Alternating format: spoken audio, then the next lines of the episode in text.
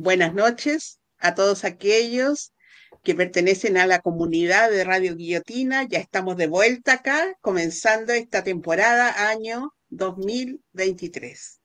Y estamos acá con Claudia, con Pame y el profesor Eduardo Artés. Están invitados aquí para compartir esta hora y para seguir como educándonos, informándonos eh, de este proceso en el que nosotros estamos y el conocimiento no ocupa espacio. Damos la bienvenida también a Pame, que se suma como panelista a este espacio en esta nueva temporada. Buenas noches. bueno, yo quería agradecer el espacio de ser parte de estos eh, medios de comunicación que permiten visibilizar temas que hoy día están bajo la nebulosa, porque sabemos que los medios de comunicación hoy día manipulan la información, así que se agradece ser parte de estos medios que sí contribuyen a informar a la comunidad las cosas como son. Así que, y agradecida de que esta primera temporada además parta con un tremendo invitado como el profe Arte.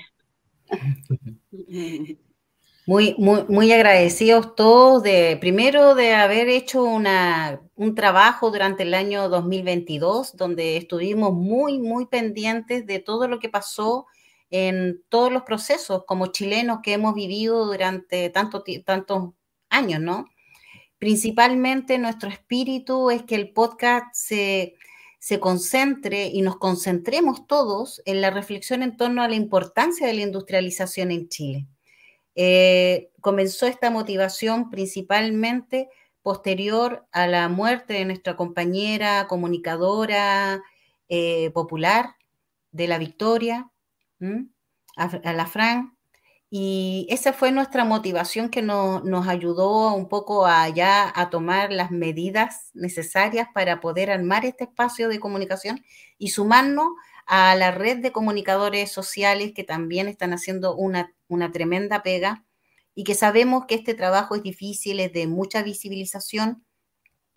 Eh, poder hablar libremente de los temas cuesta mucho en los medios tradicionales y cada vez em, la voz de, nosotros como organizaciones comunitarias de la quinta región, pero también a nivel nacional también, eh, hemos ido, se nos han ido eh, silenciando a través de los procesos más bien producidos desde una, un poder constituido em, que realmente ha sido muy dominante en lo que tiene que ver con las comunicaciones. Así que arriba a seguir luchando a través de, estas voces que son necesarias rescatar. Y bueno, como año 2023 queremos empezar con el tremendo eh, llegada de nuestro querido profesor Eduardo Artés, toda su lucha a través de su vida y cómo él ha ido formando movimiento a través de sus pensamientos y a través de todo lo que ha significado una postura en Chile ante anticapitalista, antineoliberal. Ese es como el sello que siempre ha traído a través de su movimiento y también de su partido político, también en el cual él milita y dirige. Em, muchos saludos, profe Y bueno, la motivación central es, nos trae la industrialización en Chile versus TPP-11.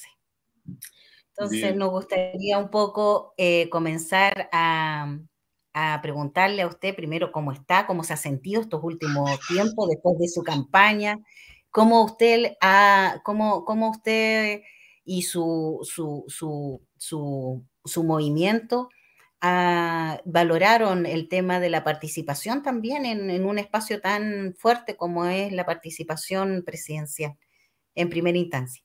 Gracias Claudia, gracias Roxana, Pame, un abrazo grande y por invitarme. ¿Ya? Y también esa reflexión que ustedes hicieron ¿ah? a la compañera periodista asesinada el primero de mayo en, que de del canal La Victoria.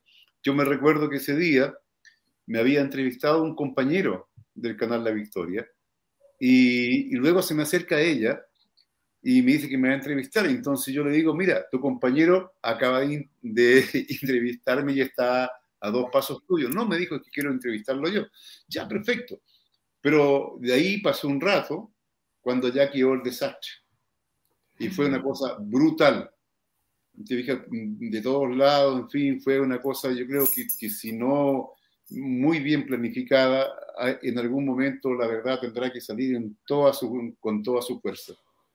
Así que yo incluso he tratado de ver si está esa última grabación que hizo la compañera o no, en fin.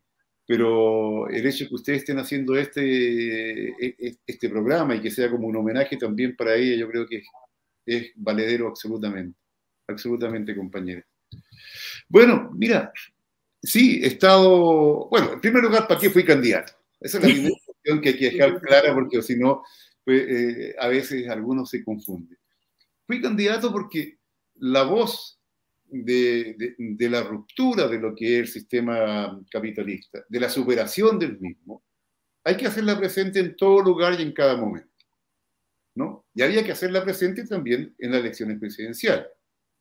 Ahora, si tú me, ustedes me preguntan a mí, compañero, ¿usted piensa que es posible las transformaciones vía electoral? Yo les voy a decir a todo el mundo que no.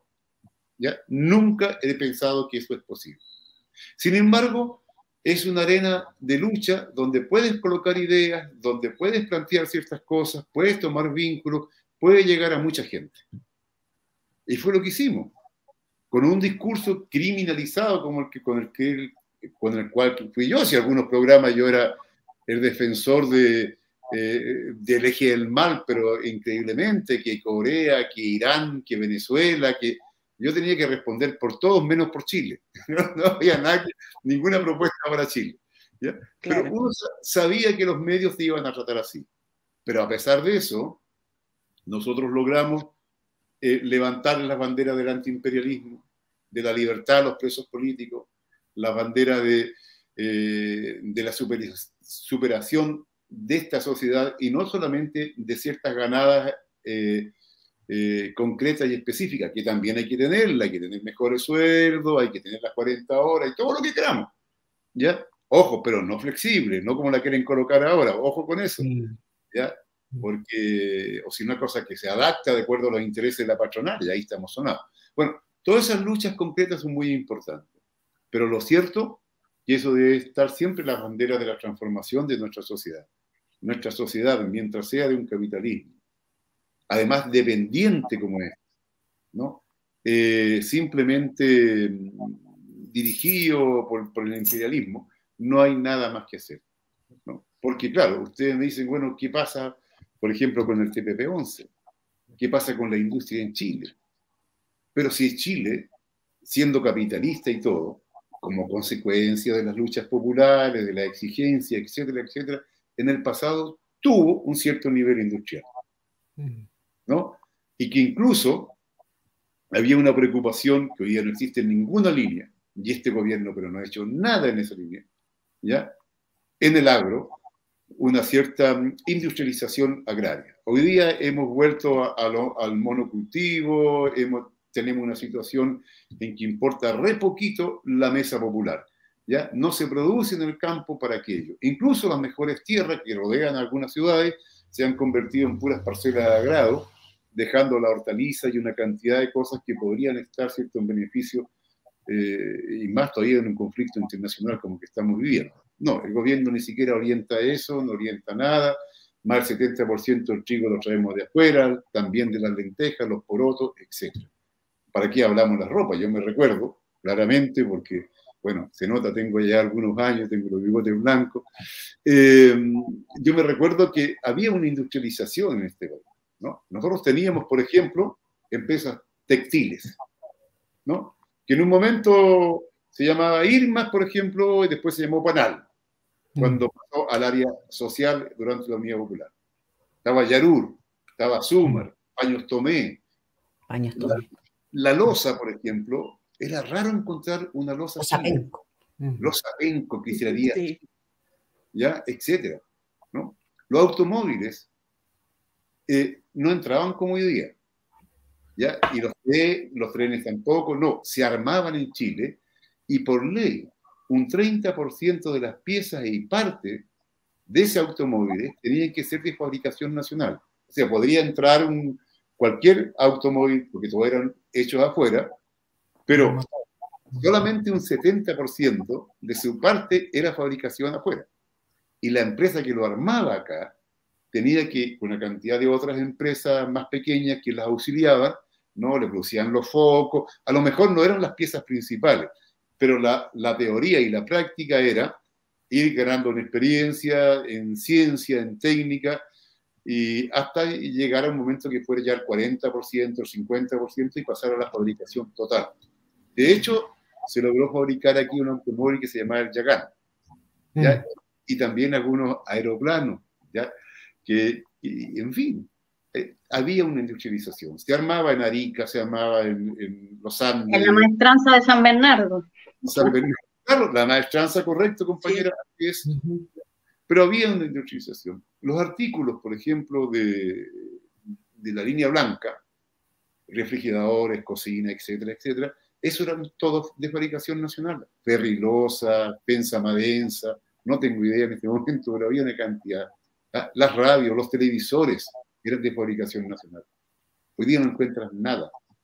Entonces, ¿cuál es el problema? Yo me acuerdo que desde chico uno escuchaba que, bueno, un país vale, tiene un valor, eh, eh, es de acuerdo a lo que produce.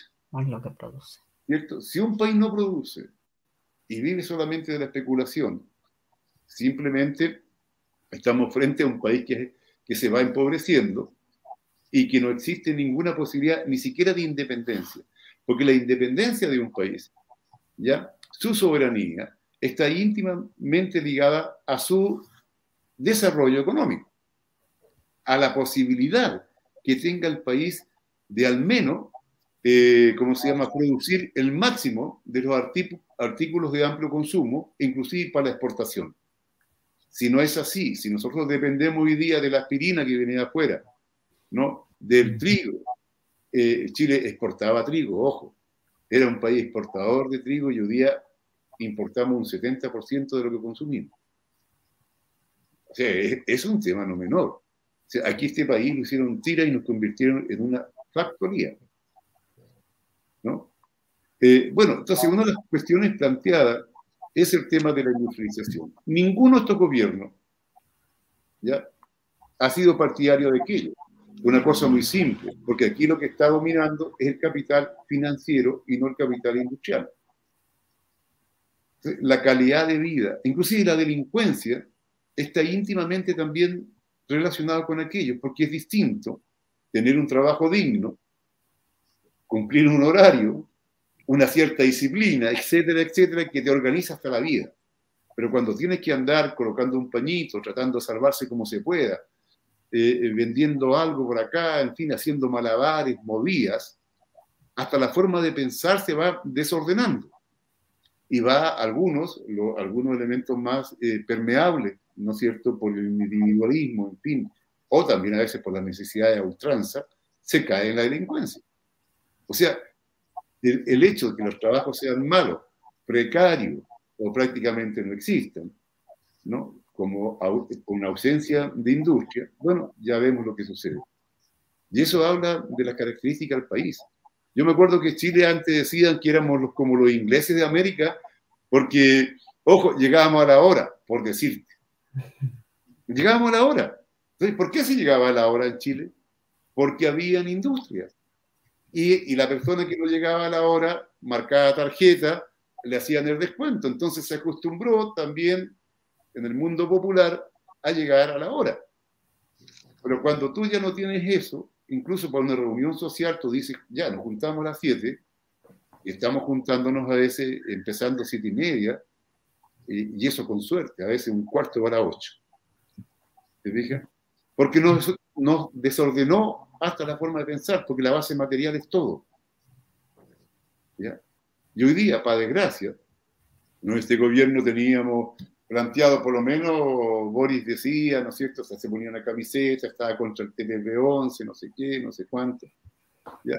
Y hoy día viene, lo pone en discusión en el Parlamento, lo aprueba el Parlamento, él lo ingresa en Nueva Zelanda. Pudo él no ni siquiera eh, ingresado, ya él lo mantenido en el cajón. Piñera lo mantuvo en el cajón sin instalarlo en el Parlamento.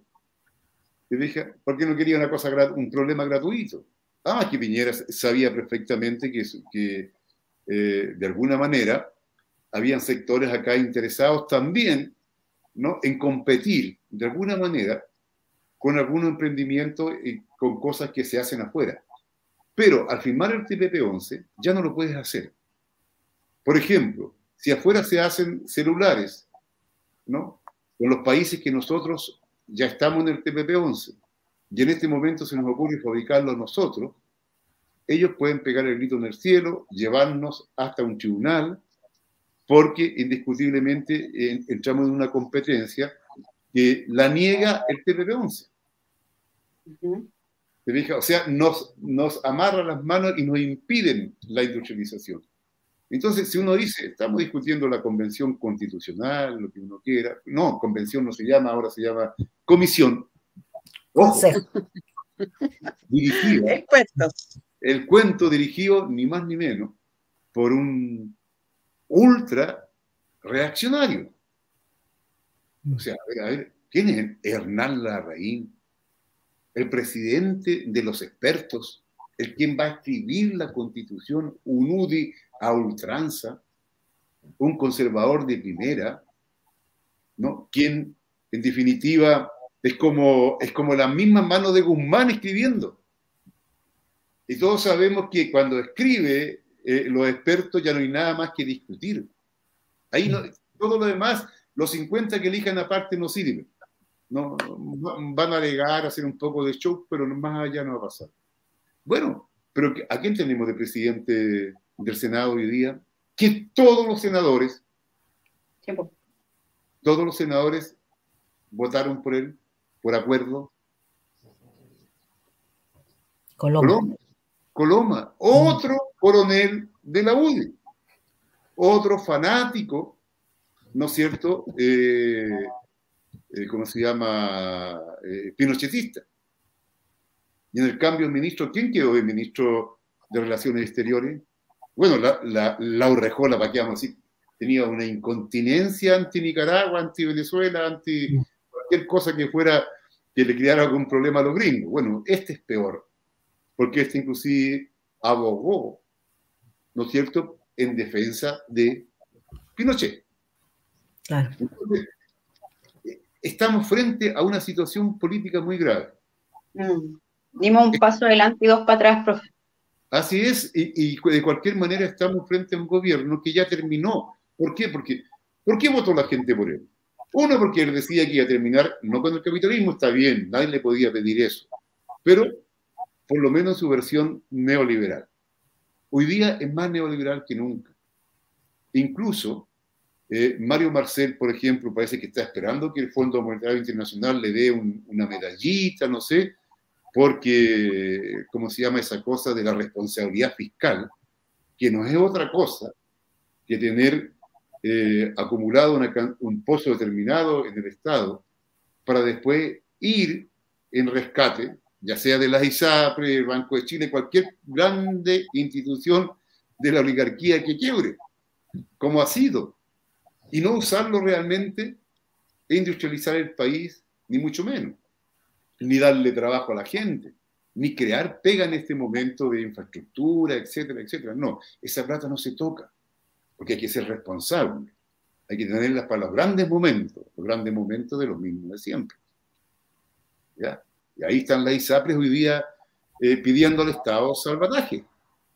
No obstante que hace un año atrás tenían ganancias impresionantes por muchos años. Esta es la realidad nuestra. Entonces este gobierno ya se acabó, ya no es, eh, hoy día es la, la, concertación pura y dura, no es más que eso. Y, y, bueno, y los trabajadores y el pueblo en qué quedan, ¿no? Con sueldos miserables, con unas 40 horas que se están discutiendo bien. Yo soy partidario de 40 horas sin duda. Sin embargo, está la letra chica. No tiene que adaptarse, tiene que ser adaptativa. ¿Cómo hacer adaptativa? La patronal te va a decir, mire, usted puede trabajar hasta las 10 y después entra a las 3, porque le acomoda. Entonces, esas 40 horas no van a servir, no puede ser ni flexible ni adaptativa. Ahí está la letra chica en eso. Eso nos pudre, digamos, las posibilidades de las 40 horas, quedamos peor. Y todo eso, compañera, es lo que está sucediendo. En el plano internacional, ¿para qué hablamos? Lo de hoy día ya es un escándalo, ¿no es cierto? Viene eh, Boris, dice, mira, vamos a salir con cómo le echamos la culpa a quién del tema de la emigración. Entonces dice que el gobierno boliviano no permite eh, que, que, sean, digamos, deportados a Bolivia los extranjeros. Venezolanos. Y luego dice lo mismo respecto a Venezuela. ¿Qué le responde el canciller de Bolivia? Le dice, mire, primero, esa es una ordenanza interna de ustedes como país. Segundo, no tenemos relaciones diplomáticas con ustedes, ni tenemos ningún acuerdo con ustedes. Y por último, le dice, resulta que cuando más nosotros podemos recibir nuestros connacionales, pero ¿por qué tenemos que recibir eh, extranjeros de otras nacionalidades que ustedes expulsen? Y lo deja, digamos, marcando ocupado y se demuestra que él pensaba que con la campaña de decir contra Bolivia y hacer un tema de chauvinismo anti-Bolivia y anti-Venezuela. Entonces, el canciller de Venezuela que dice, mire, nosotros siempre hemos querido coordinar, pero no hay ninguna coordinación. No hay ninguna coordinación para repatriar a la gente que quiera venirse.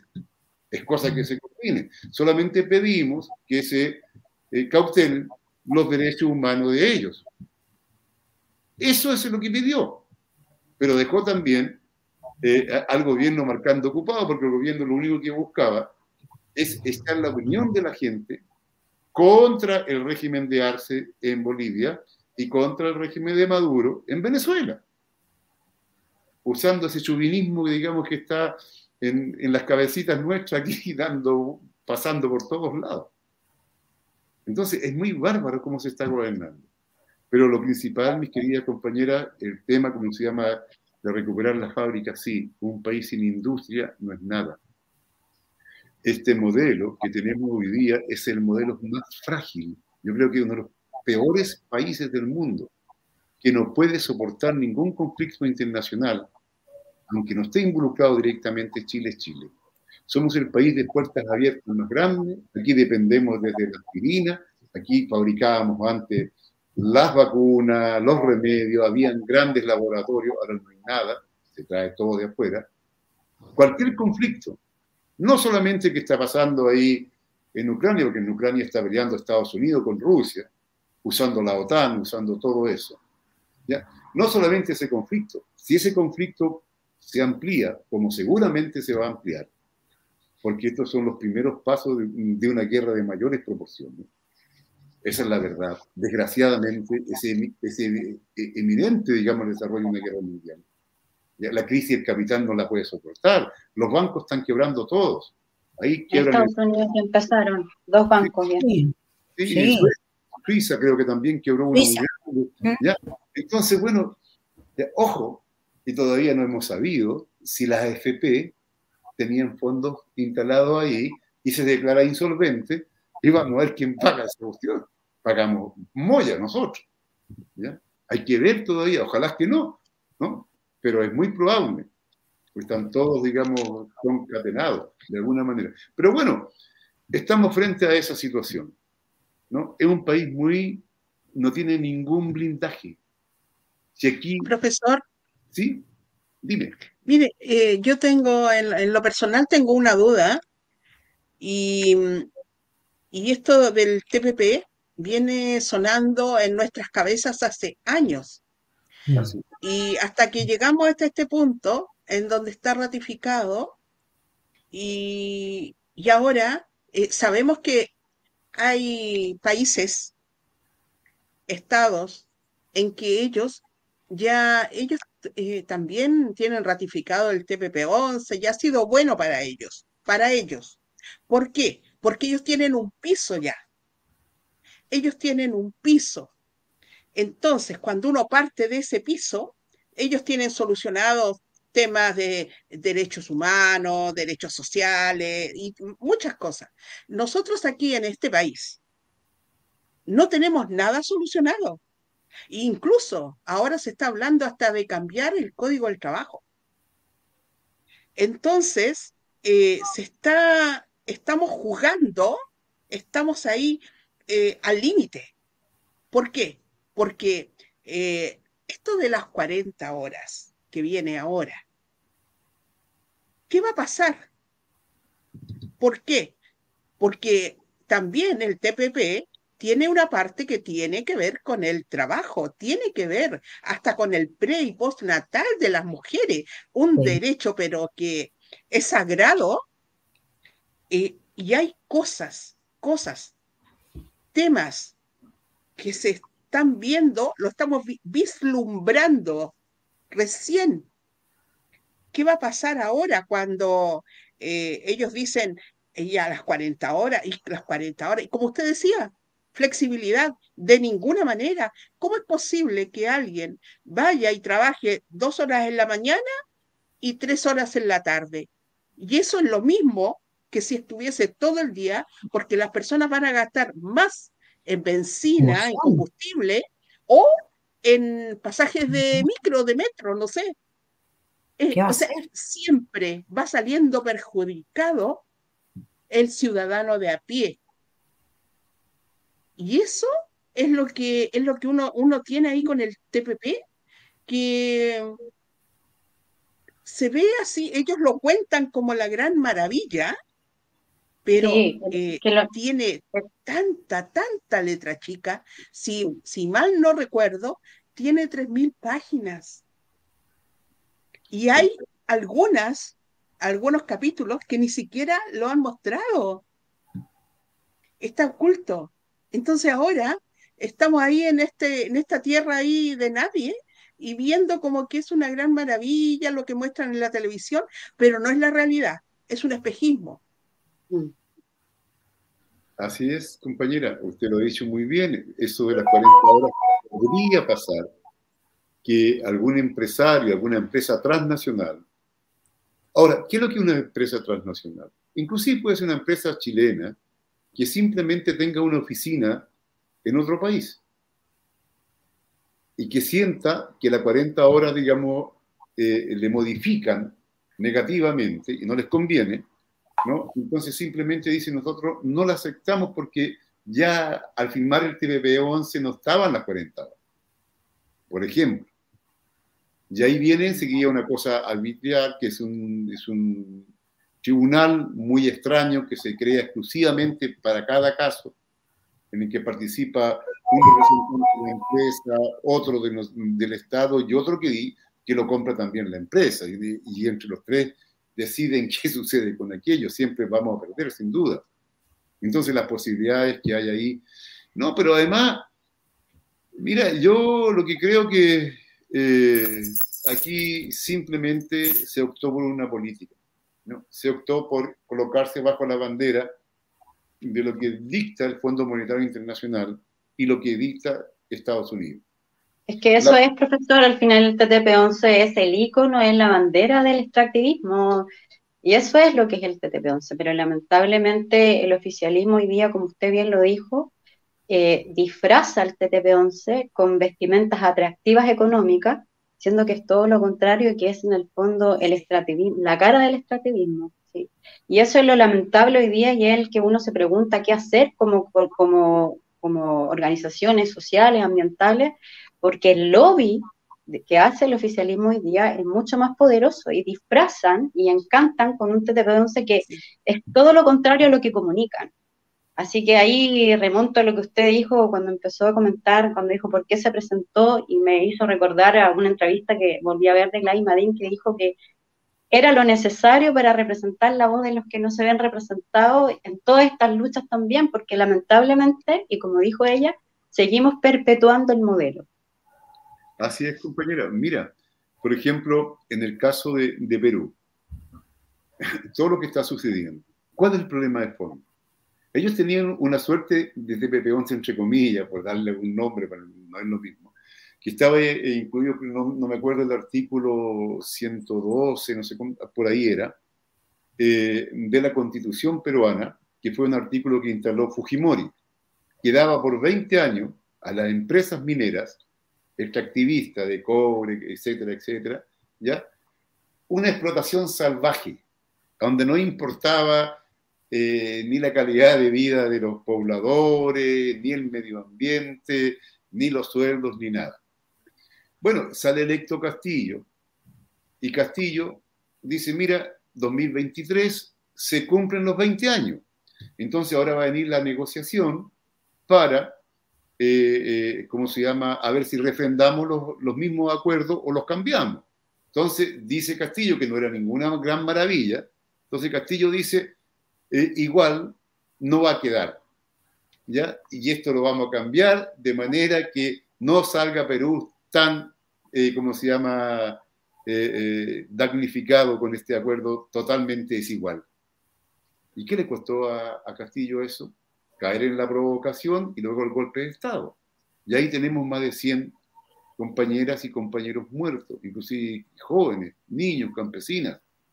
¿ya? Una cantidad de detenidos impresionantes, desaparecidos, compañeras. Hay gente en los campos en Perú que tú ves las listas, dice que lo anda buscando a dónde se lo llevaron preso, dónde están. Nadie sabe. ¿ya? Pero eso fue como consecuencia también, ¿no es cierto?, de eh, que las empresas, y no en vano uno de los, de los del Comando Sur, uno de los, de los barcos principales de los gringos, estaba en las puertas del Callao en el momento que se producía el golpe. Entonces, estamos frente a eso.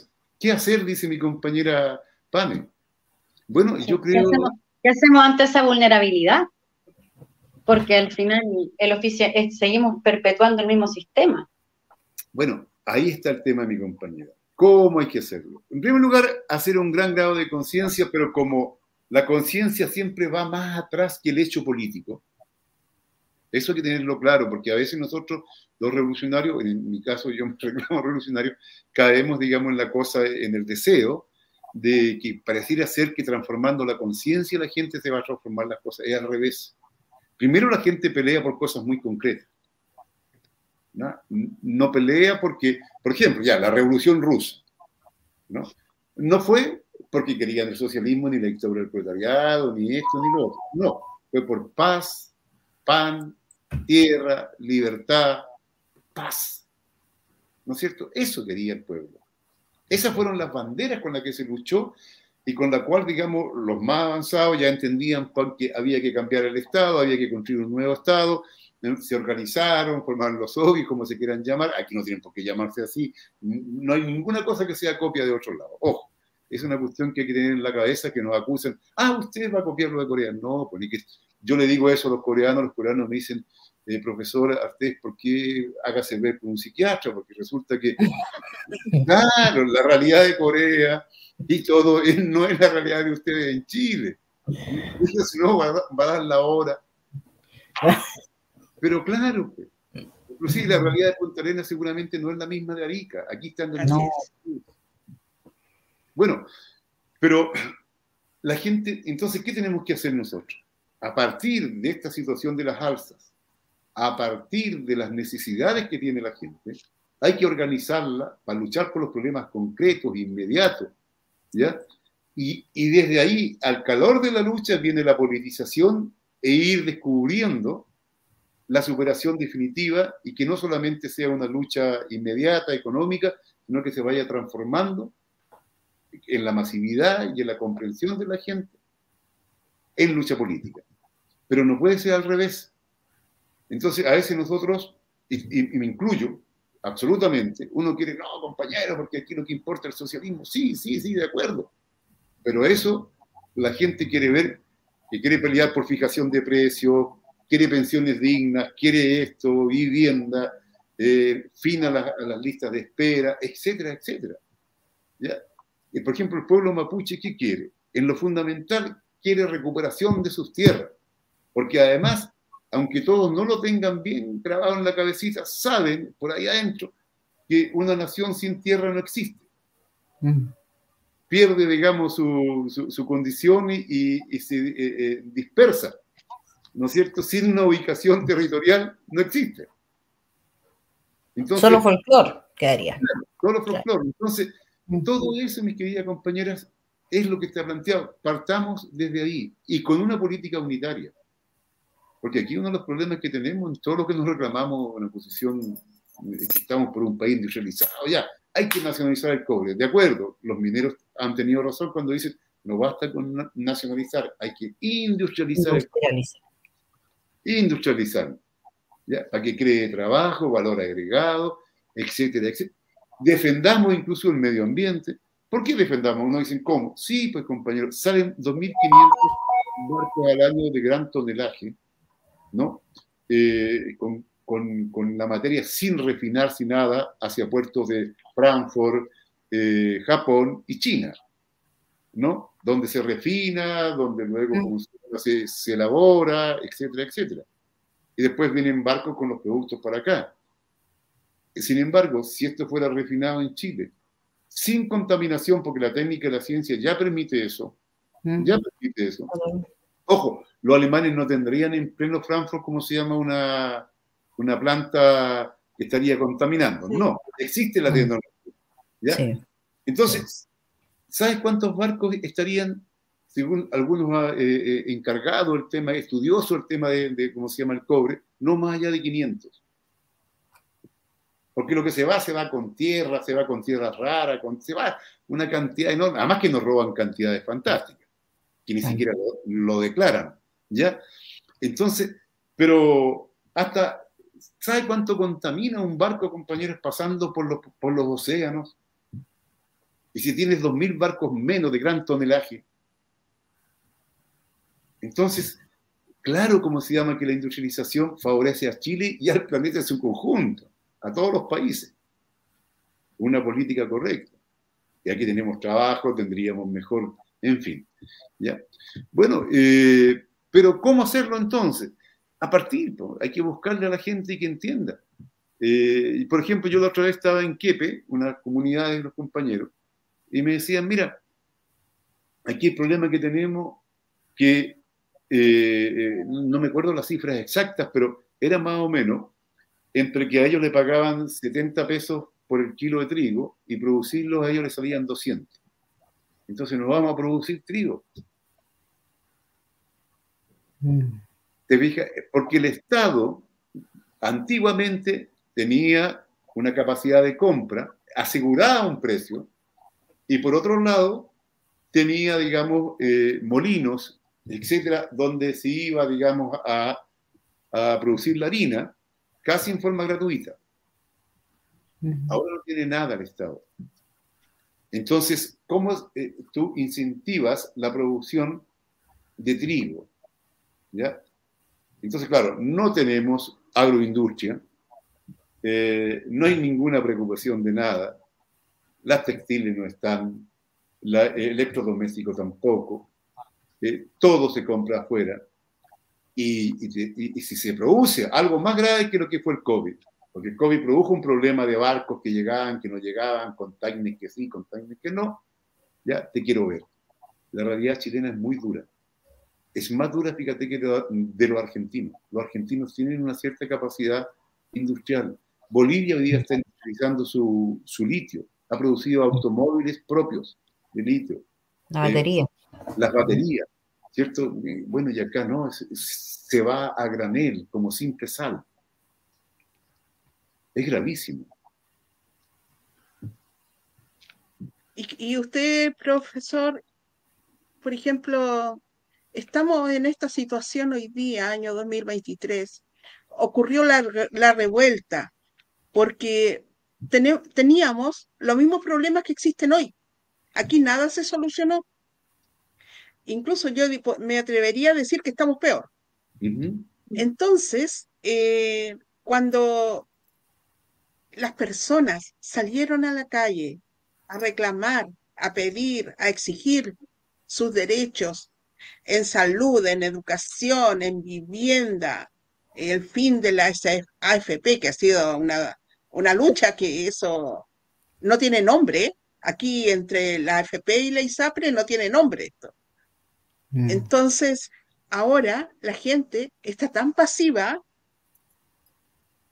está tan pasiva que uno puede decir, eh, conversarle, mira, está pasando esto, pero ¿cómo no? Que aquí, que allá, y no creen, no creen el tema de lo grave lo grave que está pasando en este minuto, no solamente por ver un alza en el supermercado, sino que al mismo tiempo por algo más profundo. Esto va, esto hay algo más detrás.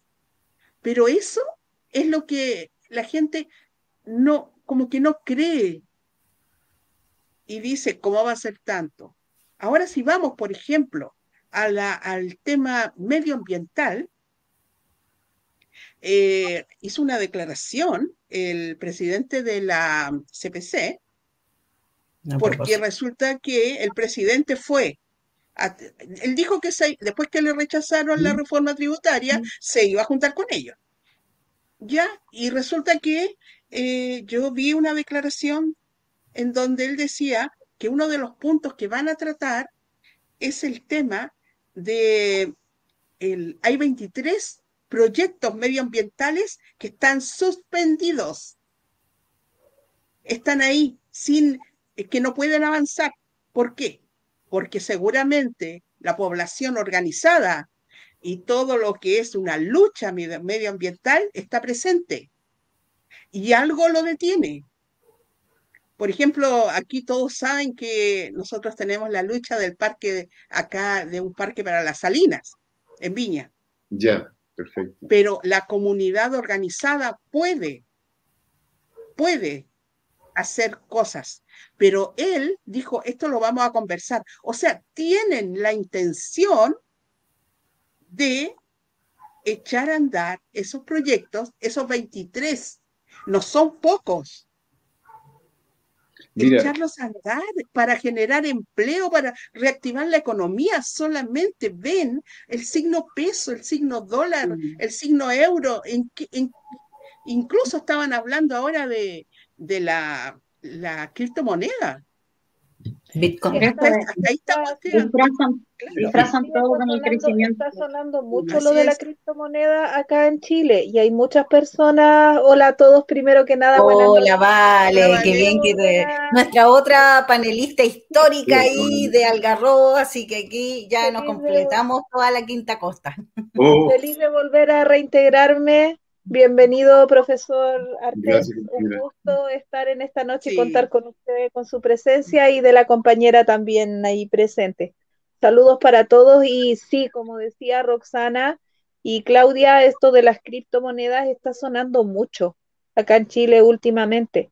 Y esto también es algo que viene y que comenzó desde afuera.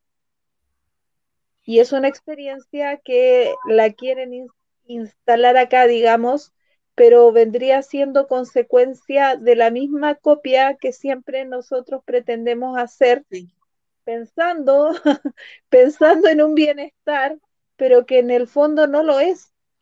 Y en relación al, a lo que decía Roxana también, de, de, de la actividad de, las, de, las, de los movimientos sociales en relación al medio ambiente, hay mucho, mucho movimiento eh, acá en el sector costa protegiendo de las inmobiliarias.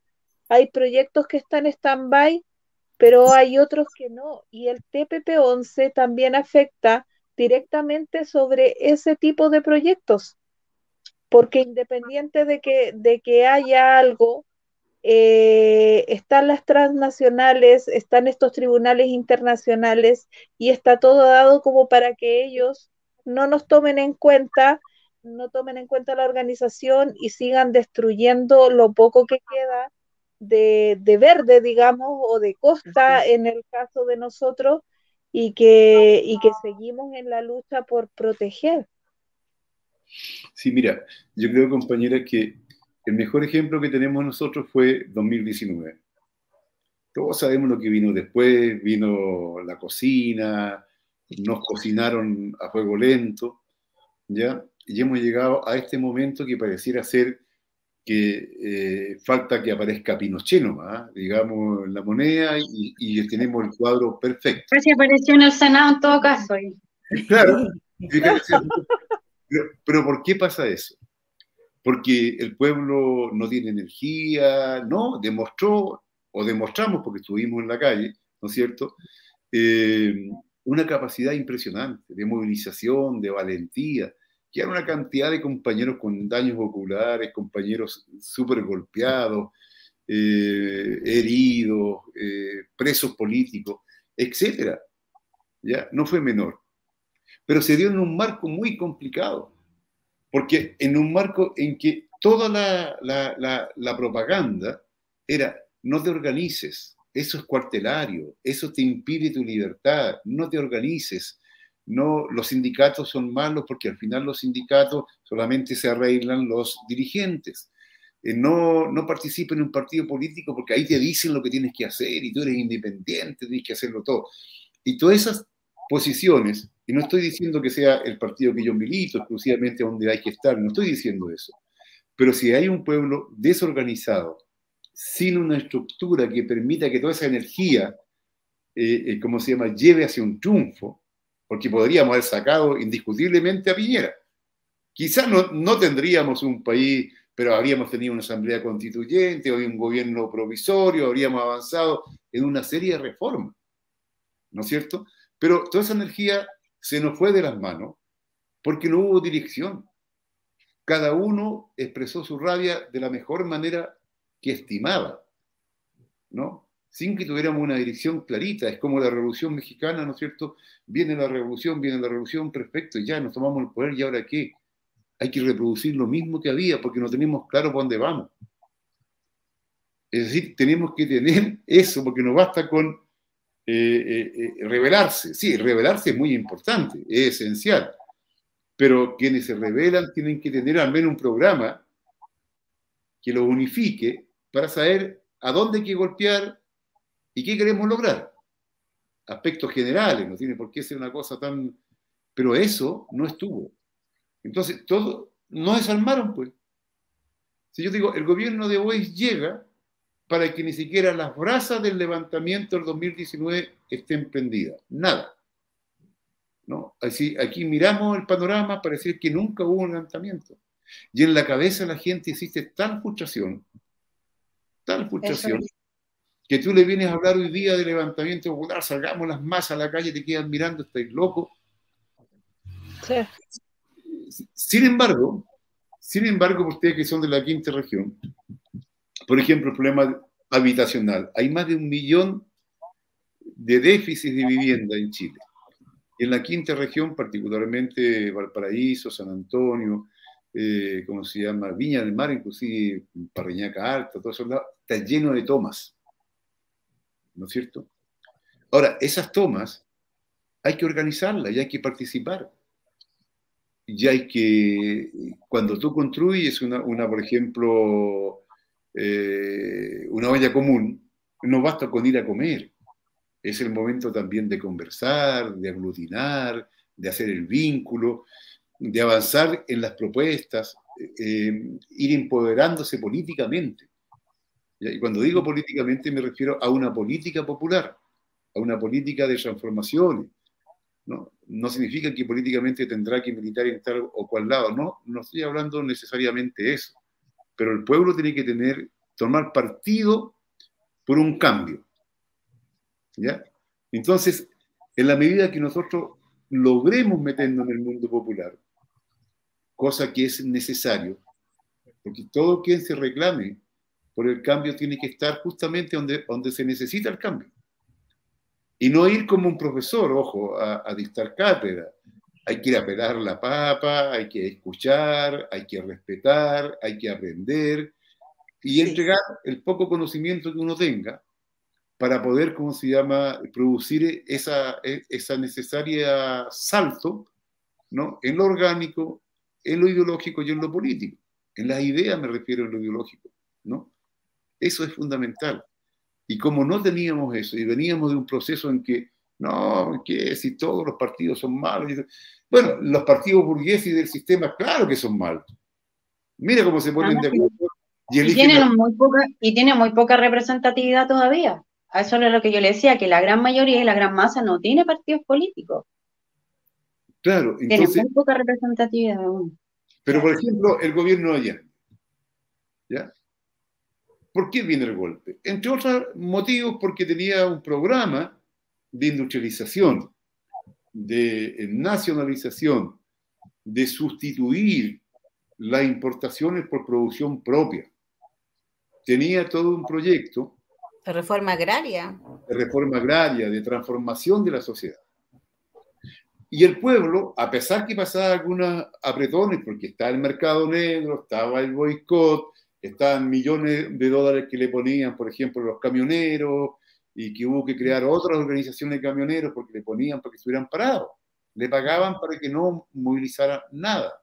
El sabotaje, volaron puentes, todo lo que conocemos, ¿no es cierto? Bueno, a pesar de eso, fíjate que cada elección que se iba dando, las fuerzas populares se iban instalando con más votos había más movilización. El 4 de, septiembre del 73, yo me recuerdo la concentración que hubo en el centro de Santiago, fue una cosa pero increíble. Estamos hablando a siete días del golpe. El, el, golpe fue por eso, porque el pueblo estaba pujando para tomar el poder en algún momento, porque entendía de que para allá iba todo. ¿Ya? Y no les convenía. Y claro, entonces, pero resulta que, eso costó mucho, porque años atrás también muchos campesinos, donde no había sindicalización campesina, ojo, hoy día está muy malo eso, ¿eh? prácticamente no hay sindicatos campesinos. Pero se logró en un momento a, construir un gran movimiento campesino, obrero, despertaron las conciencias, tomaron un poco el poder en sus manos, se debatía. Si ustedes ven algunos documentales, o nos vemos cualquiera, de esa época, obreros, obreras, eh, pobladoras, campesinas, eh, a veces hasta con problemas dentales, pero tenían una argumentación, eh, inclusive desde un punto de vista técnico, a pesar que no todo el mundo tenía más allá de sexto primario de esa época. E, es una cuestión no menor, ¿no? Cuando el pueblo siente que puede transformarse en el protagonismo y en el dueño de su destino, se da saltos ideológicos, culturales, morales, etc. Muy fuerte. Bueno, pero tenemos que avanzar para allá porque lo otro sería decir, mira, eso ya fue eh, hace 50 años atrás, veamos hoy día. Hoy día yo creo que sí, compañero, este programa es bueno porque yo digo, a ver, si lo ven una cantidad de de personas tal como hablando todos nosotros sentados acá o desde, no sé, con los demás, hablando de 50, 60, 100 personas, 200 personas que están sentadas y están conversando con nosotros. Y eso es extraordinario. ¿Cómo no hacer importante eso?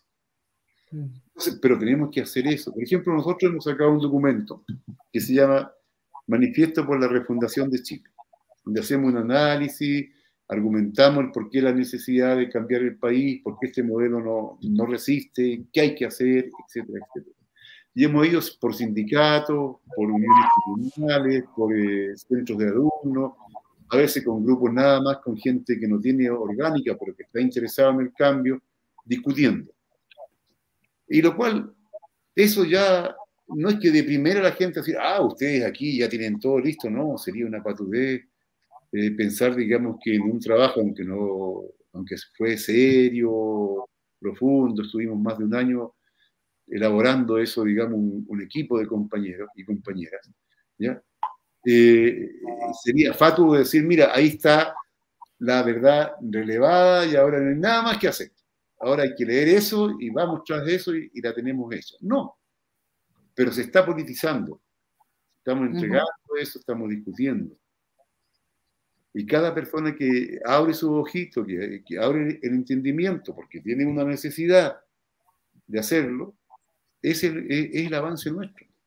La gente va a entender, fíjate, eh, yo creo que cada, cada día va a entender. ¿Saben ustedes que la OMS, la Organización Mundial de la Salud, el 27 de enero sacó un, ¿cómo se llama?, un comunicado dirigido a todos los estados para que eh, acopien drogas, eh, eh, medicina, medicina, medicamentos en general para el tema de la radiación nuclear, previendo lo que significa en este instante una conflagración internacional.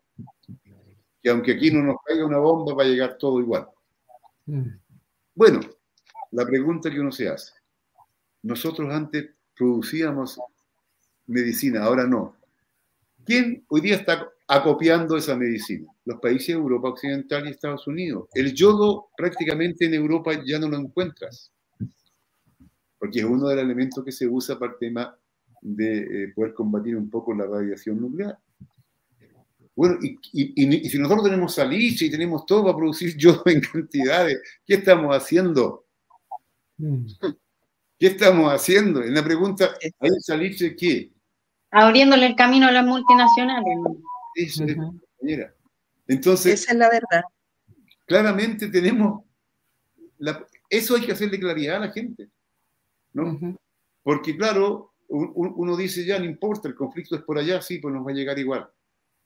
Para empezar, no vamos a tener el intercambio ni recibir, mandar materia prima y recibir mercadería elaborada. No lo vamos a tener porque los mares van a estar ocupados en otra cosa. Y los barcos no, no, es llegar y pasar porque este bandera tanto, se lo echan abajo, pasa cualquier cosa. La Segunda Guerra Mundial fue eso. Sí, por eso que Chile se, después desarrolló la Corfo y todo eso y permitió una cierta industrialización. Fue una respuesta también a las complicaciones que habían en el extranjero para traer los productos elaborados. Y aquí empezamos entonces, a veces más tosco algunos eh, productos, pero también se fue desarrollando la ciencia y la técnica hasta que ya eran de primera calidad.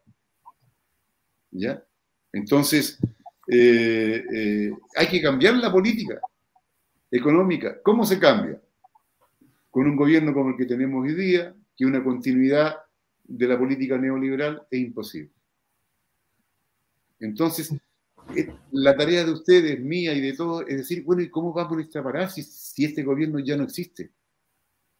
Ya no puede hablar de antineoliberalismo, no puede haber transformaciones, no puede proponer nada porque ya no tiene nada. El programa por amarillo que fuera no quedó nada, no aplicó ni una línea. Los cabros del CAE, todos los que estuvieron ahí están, iban a condonar, ¿te acuerdas que una de las primeras medidas era condonar el CAE? ¿Qué dijo el ministro de Educación? No, eso es... Sí, claro, pensamos en eso, pero no es prioritario. Chao. No hay nada que quede de promesa de campaña. Nada. Los presos políticos todavía están. Así es, así es. ¿Te fijas? Y se cede y la derecha la rincona. La rincona un poco y volvemos a ceder y seguimos cediendo y seguimos cediendo. ¿Te fijas? Entonces, bueno, ¿qué esperamos? Nosotros tenemos que organizar cuál es la salida. O vamos a esperar que nos venga un gobierno de ultraderecha, porque lo que viene de, de tres años más es un gobierno de ultraderecha. Ya, ya, llevamos un año perdido con este gobierno que no, que no ha sido nada la continuidad de cualquier cosa. Entonces, en estos tres años, ¿cómo organizamos para impedir que se instale un gobierno de ultraderecha? Que un gobierno de ultraderecha en un momento de, conflagración internacional cada vez más potente, ya simplemente va a estar, mira, a los gringos en este momento le importa nada los derechos humanos. Nunca le ha importado, de verdad, pero hubo un momento, comillas, entre comillas, de paz, que ya sí hay que respetarlos y esto y lo otro. Hoy día... Pero es un discurso solamente, son palabras bonitas. Así es. Entonces, pues, hoy día menos. Entonces, si se instala aquí un tipo caso, Bolsonaro, una cosa así, mira, los gringos van a estar felices. No hay problema. Y si hay que reprimir, hay que reprimir. Cuando eh, sale Pinochet de la moneda, porque nunca dejó el poder, cuando sale la moneda, habían 20.000 y tantos, como se llama, carabineros en Chile. Hasta el año, cuando yo era candidato, eran 66 mil. ¿Cuál fue la respuesta entonces del Estado y los distintos administradores, Frey, Lago, Bachelet, etcétera, Piñera, todo, a la demanda social y al problema social? No es la solución, sino que la represión. Armar más, comprar más carros, tener más pacos, poner más tiras, arreglar todo eso, gastar millones, pero para reprimir y no gastar millones para poder eh, tener más escuelas, más fábricas, más trabajo, crear esto. No, no, ahí no. Había que darle a lo otro. Esa fue la solución. Y ahora, ¿cuál es la solución que, que ¿cómo se llama, que lleva Boris? La misma. Mira, el general en jefe de carabineros ahora viene a partir del asesinato de, del atropello, ¿no es cierto?, que hubo de, un carabinero que, que, falleció. Está presionando de una manera impresionante a Boris y Boris pidiendo disculpas y retrocediendo, retrocediendo. Y, y, y, ese es un acto inclusive de desobediencia. Ellos no están llamados a deliberar tampoco. No pueden, pero están haciendo eso. ¿Ya? Entonces, ¿qué ofrece, cómo se llama eh, eh Boris? Boris ofrece eh, eh, más carabineros, más recursos, más derecho a disparar, más esto, más lo otro, y cede. Más, atribuciones para reprimir, eso es lo que quieren. Así es. Esa es la verdad. Estamos frente a un gobierno cobarde, timorato, eh, que no sé. Son muy, hábiles, son muy hábiles comunicacionalmente, sí, Eduardo, ¿ah? porque ellos comunican todo lo contrario. Son muy hábiles comunicacionalmente porque hacen ver todo lo contrario a lo que hacen en la práctica. Es como dice Roxana, es solo un discurso. Y lamentablemente, como dijimos en un comienzo, los medios de comunicación se prestan también para eso. Bueno, los de comunicación tienen dueños. Claro. Ahí estamos ponen la, línea editorial. Y caemos en lo mismo de nuevo. Es em, vicioso. La neutralidad no existe, compañeras lindas. Por el contrario, uno está con una posición o con otra. ¿no? O estamos con los intereses de los trabajadores y el pueblo porque somos eso, y desde ahí nos construimos, desde ahí planteamos nuestras salidas, nuestras propuestas, etc. O estamos al otro lado. Y si nosotros tenemos un medio como este medio, no es para hablar a favor de la burguesía, ni del imperialismo, ni de los, que, de los dueños de las plantaciones de bosque en el sur, que no, no, es para hablar desde la lucha y a favor de eso, aunque sea este medio pequeño.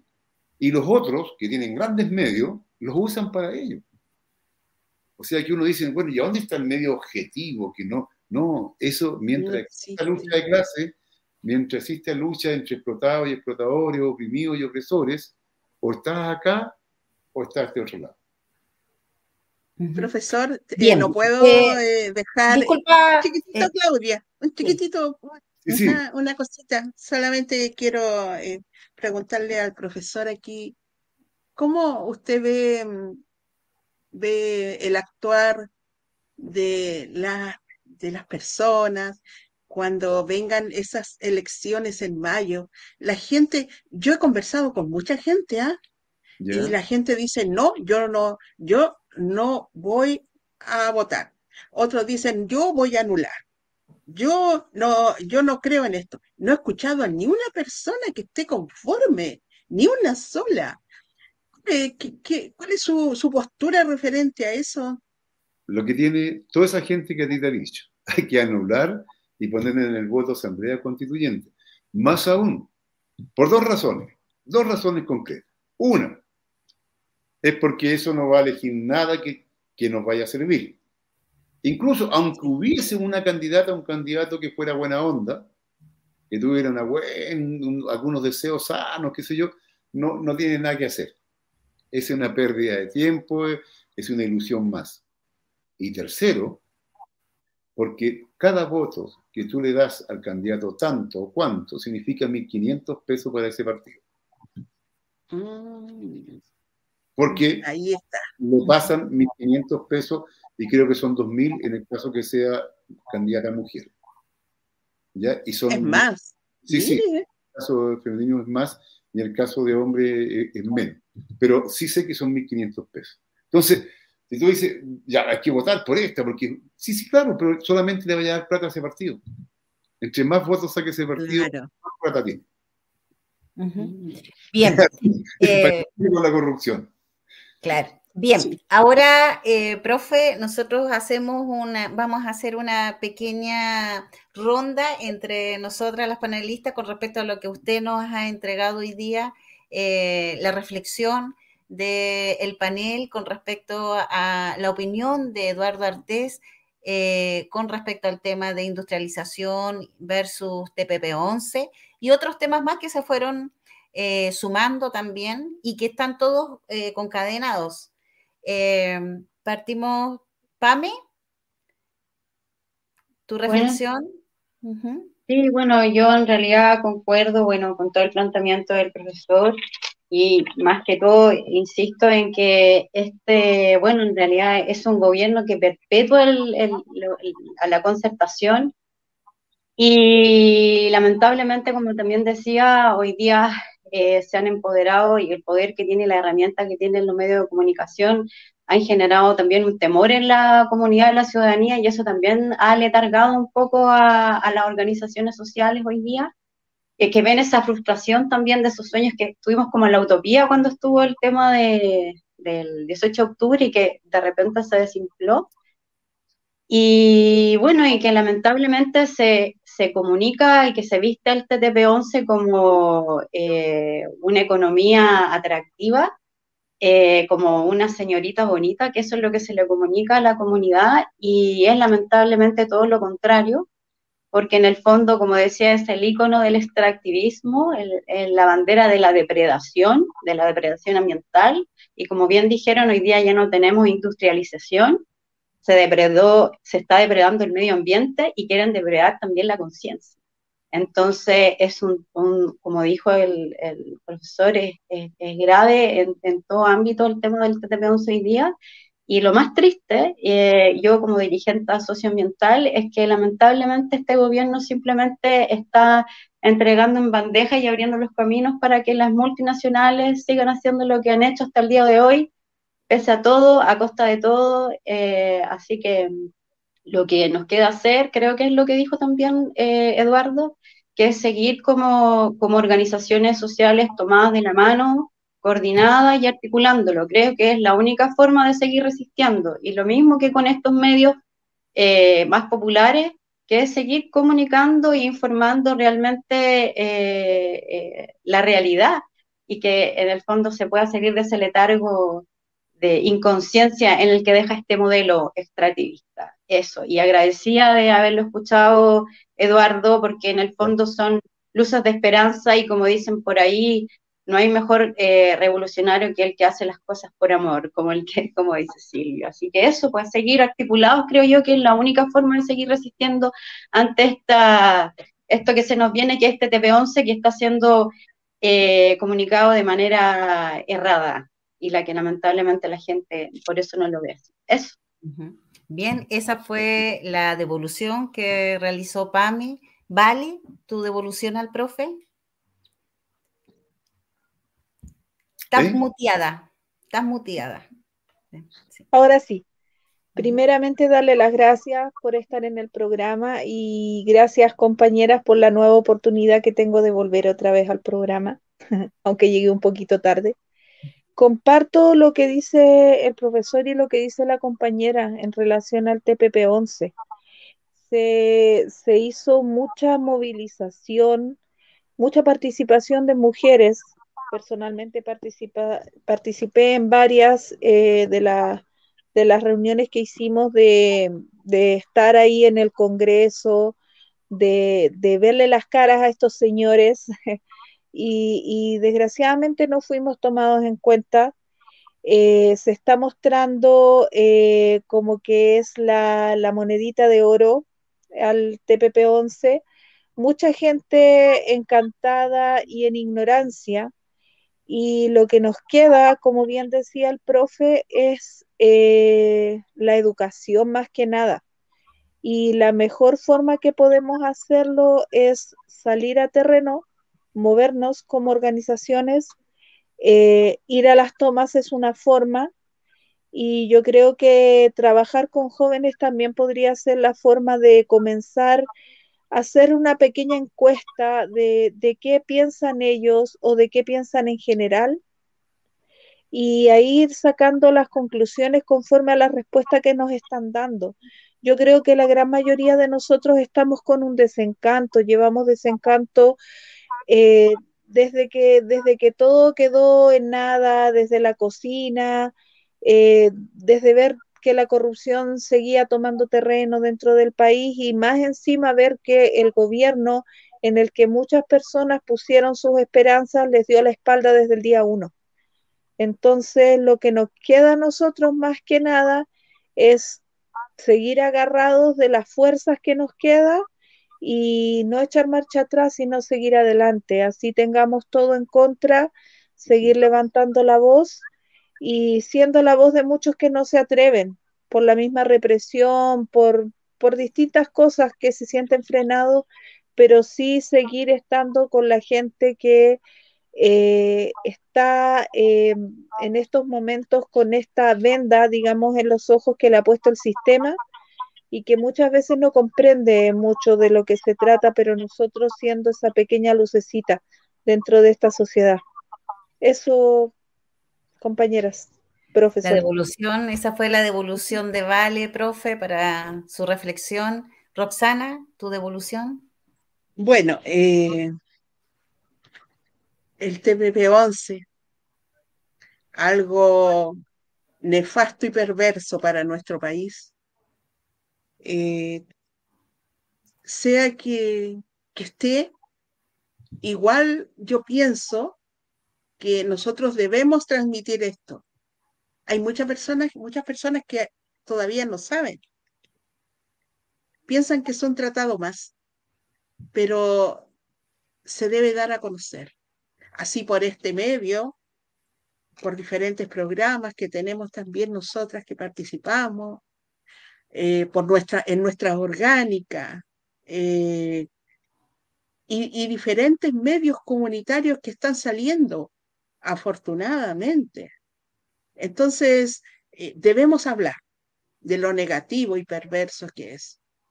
y en cuanto a la industrialización, es algo tan necesario porque yo me recuerdo que mi papá me conversaba que en Viña había tanta industria que se daba el lujo de cambiarse de trabajo cuando la que estaba enfrente le ofrecía un mejor salario y un mejor horario, que las dos mm. cosas van de la mano. Entonces mm. él iba y se cambiaba. Y, y otra cosa, en esas fábricas la mayoría de las personas tenían oficios. Mm. Eran tejedores, mm. eh, ya sea de telas, hasta había una fábrica de solamente panties. Entonces, todo eso eh, se perdió, desapareció y no queda ni en la memoria. Eso es lo más triste. Entonces ahora eh, si uno tuviese la oportunidad de volver a levantar industria de ese estilo, qué bueno sería para este país. Y en cuanto a lo que ha dicho el profesor, concuerdo con él, que la solución es una asamblea constituyente y ese voto que nosotros vamos a ejercer ese día, porque hay temores, eh, si no voy a votar, la multa. Pero resulta que me parece que la ley de la multa no está hecha. Entonces, pero como no se sabe, como todo queda en la nebulosa, entonces ahora eh, nosotros tenemos que rescatar una asamblea constituyente libre y soberana, porque no vaya a ser cosa que ellos se apoderen de una asamblea constituyente, pero no, es una asamblea constituyente libre y soberana. Es. Gracias por su visita. Bien, eh, bueno, eh, esa fue la devolución de Roxana. Eh, bueno, la devolución también lo que me queda un poco en la reflexión y en la en esta reflexionando juntos, ¿no? Gracias a los aportes del profe. yo me quedo con este tema de la conducción política del proceso popular. Creo que eso es lo que en estos momentos como que más es más preocupante. Eh, no quién conduce, ni cómo, se conduce, cómo se produce la nueva gobernabilidad popular. Creo que eso es un tema importantísimo. Por un lado, eh, ¿quién, quién, va a convocar? ¿Cómo se convoca? ¿Cómo lo hacemos? ¿Me entiendes? Con todos aquellos que ya no estamos por el proceso eh, actual, sino que los que nos quedamos al borde del camino y que ya no podemos seguir al borde porque somos actores sociales iguales, ¿me entiendes? Entonces, eso, eso queda como eh, eh, en la reflexión, en lo que yo recojo un poco, la conducción del nuevo proceso, del nuevo Chile con el TPP-11, porque es un nuevo modelo, o sea, un nuevo modelo perverso, o sea, una nueva normalidad. Cuando nos hablan de nueva normalidad, yo, creo, yo pienso en el TPP-11, o sea, era eso entonces, el nuevo modelo impuesto. Y por otro lado también tirar un poco el rollo con respecto a la recuperación de los fondos de pensiones y que podría ser, sí, eh, ¿por qué no? Una idea de que se recupere para la industrialización. Si no va a ser para la, para la porque el recuperarlo en, en, los retiros es como una recuperación individual, seguir repitiendo el sistema. Es como traspasar eh, los fondos de pensiones a solamente a industrialización en áreas específicas donde están los bienes comunes eh, naturales, donde podemos tener más fuerza porque no vamos a ir a competir las televisiones, a hacer televisor con, China, no sé, ¿me entiendes? Sino que en los medios, eh, en los bienes naturales comunes, el litio, industrializar el litio, el, el, cobre, industrializar eh, también nuestra, nuestra agroindustria, transformarla. Y cómo los fondos, estos fondos, si bien podríamos llegar a un acuerdo de que ciudadano o chileno de de que sean traspasados para solo la industrialización y a través de eso poder recuperarnos nosotros y que nuestras pensiones estén basadas en la industrialización del, así como se la pasaron a las grandes transnacionales y a los bancos, poder eh, e imaginar la posibilidad que él pueda hacer a través de la industrialización de Chile. No sé, es como un rollo que se, que, pero tal vez el deseo que estamos acá, pero eh, eso. Eh, agradecer al profe también, ya vamos terminando el, podcast. Profe, sus últimas palabras para, para despedirse. Mira, no, muy contento de estar con ustedes, compañeras. Eh, deseo lo mejor, de verdad. Hay que buscar los vínculos, no bajar los brazos, seguir discutiendo esto. Por ejemplo, que tú, Claudia, has planteado al final, lo que ha planteado cada compañero, pero cuando tú dices con, qué pasa con los fondos, si mira, si los que tenemos un poquito más de edad sabemos que el sistema, eh, eh, eh, como se llama?, previsional en Chile en su momento, producía vivienda. Hay todavía, como se llama, villas, poblaciones que fueron construidas por la Caja de Empleados Públicos, por esto, por lo otro. Habían lugares de recreación, de vacaciones, habían préstamos, como se llama, o dinero cuando te enfermabas, cuando jubilabas te ibas, no solamente seguías sacando la pensión, sino que además eh, salías con algo que te permitía, por ejemplo, poner un negocio, comprar un autito para, no sé, tener junto a la pensión otra cosa. es falso, es falso que esto era lo mejor que podía haber. Esto ha sido lo peor porque está preocupado de cualquier cosa menos de las pensiones y menos del bienestar. ¿Ya? Entonces, claramente, esos fondos debieran estar hoy día para producir eh, eh, el desarrollo nacional. Y al mismo tiempo, el tema de la nacionalización. Yo creo, compañera, que o paramos, digamos, la guerra mundial, perdona que, te saque este tema así, que es tan fuerte, pero de producirse esta, lo único que va a hacer, va a reventar todos los acuerdos internacionales, no va a quedar TLC, no va a quedar nada, porque va a quedar un desastre tan grande. Y las fuerzas populares, las fuerzas de izquierda, los trabajadores, las trabajadoras, los pobladores, la gente sencilla, tiene que estar organizada para en cada país asumir el poder. Porque se va a crear un vacío de poder de carácter internacional. Ojo. Por eso hay que seguir articulados, profesor. Así es, se cae el mundo unipolar, perfecto. Un mundo multipolar, perfecto. Pero sin embargo, el mundo multipolar tiene que estar basado también en la justicia social no puede ser un mundo multipolar que siga basado, ¿cierto?, en la desigualdad, en la explotación y en la opresión. Así que nada, compañeras, yo muy contento de estar con ustedes, ¿ya? Y espero que nos encontremos, sí, nos vamos a encontrar igual en la lucha, en las cosas, y, pero en alguna cosa concreta por ahí nos vamos a ver y vamos a apretar las manos y, y nos vamos a dar fuerza. Así que adelante para todos, ¿no? ¿ya? Muchas ganas.